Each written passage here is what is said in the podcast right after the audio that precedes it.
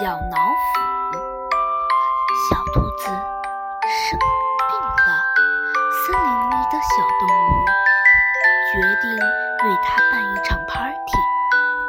小老虎一直都想去看望小兔子，这次终于有理由了。它起了个大早，用折兔折兔色红口红描了头额头上的王字，提着胡萝卜大礼物，兴冲冲地跑向兔子家。大象在门口拦下了小老虎，问：“叫什么名字？”大老虎，不许进，你会吓到小兔子。